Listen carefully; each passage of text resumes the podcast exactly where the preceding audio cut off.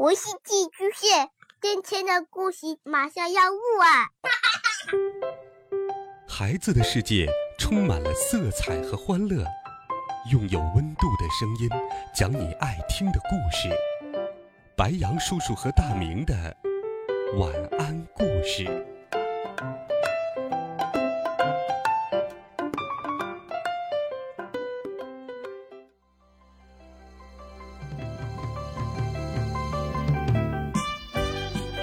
小朋友们、同学们，大家好，欢迎收听白羊叔叔讲故事。今天，白羊叔叔继续给小朋友们准备了《尼尔斯骑鹅旅行记》的经典童话。我们一起来听第十集《复活节的奇遇》。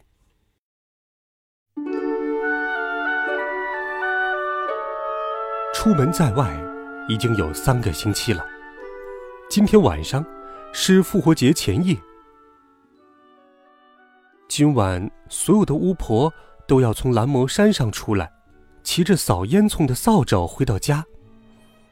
尼尔斯躺在地上，仰望星空，遐想着。那轮明月圆圆的，高悬在天上。忽然，有一只大鸟遮住了月光。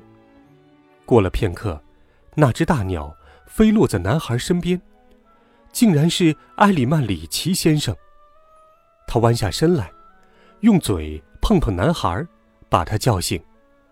两个朋友在夜色中攀谈起来。他们在融融的月色下飞上了天。这次飞行又轻松又平稳。过了不大一会儿，他们在一处荒无人烟的海滩上降落下来。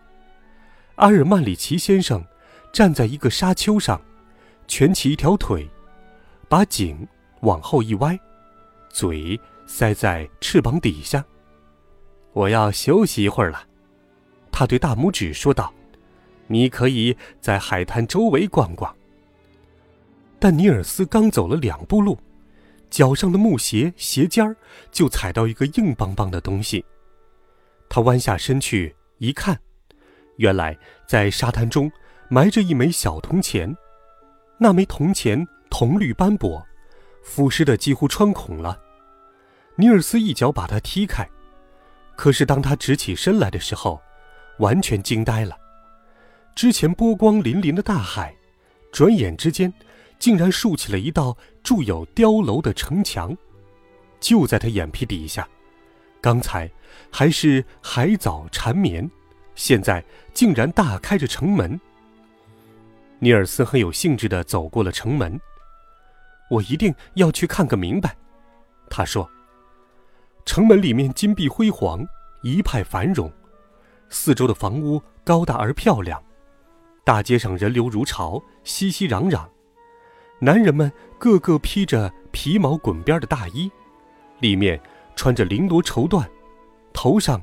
戴着斜插艳丽羽毛的小圆帽，胸前挂着精致的金挂链。女人们头戴尖顶帽，身着锦绣小袄和长裙，到处都是喧哗繁忙的热闹景象。尼尔斯被眼前的这一切惊呆了，他觉得以后再也见不到这样的景象了，于是加快了脚步，在城里跑来跑去。华丽的市中心广场，高耸入云的教堂。门洞里各式各样的塑像排列成行，一切都是那么不可思议。尼尔斯跑得又热又累，他放慢了脚步，拐进了满是店铺的街道。商店的门前站满了顾客，商人们在柜台上把各式各样的绫罗绸缎都展示出来。有个商人看见他，便向他招起手来。那个商人。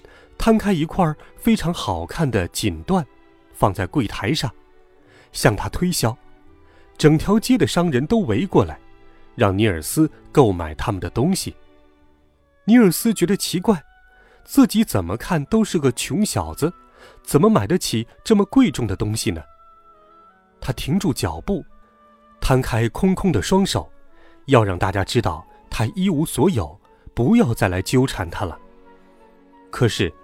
那个商人却竖起了一根手指头，连连朝他点头，还把那一大堆贵重的物品通通推到他的眼前，接着又从兜里掏出一枚小小的、被磨得残缺不全的钱币，朝着男孩晃晃。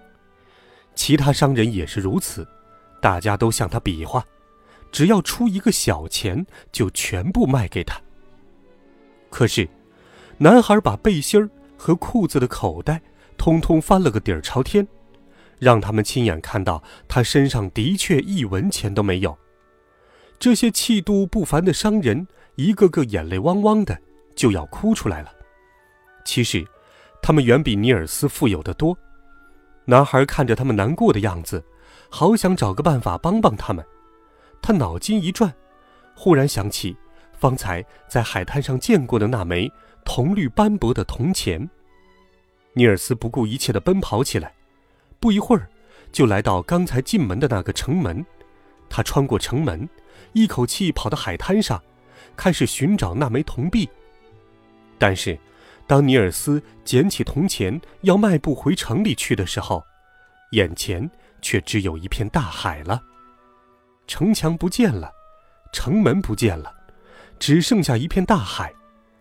那么美丽的城市一下子就消失了，他禁不住伤心起来。就在这时，埃尔曼里奇先生醒了，他告诉尼尔斯，从前在这个海滩上。曾经有一座名叫威尼塔的城市，那座城市极为富有，人们的生活好极了。可惜，那座城市的居民越来越懒惰，结果在一次海啸中，整个城市被大水淹没，并且沉入了海底。城里的居民并没有死去，整个城市也完好如初。但是，要每隔一百年。这个城市才在某个晚上从海底浮出水面，把旧日的豪华展现在陆地上。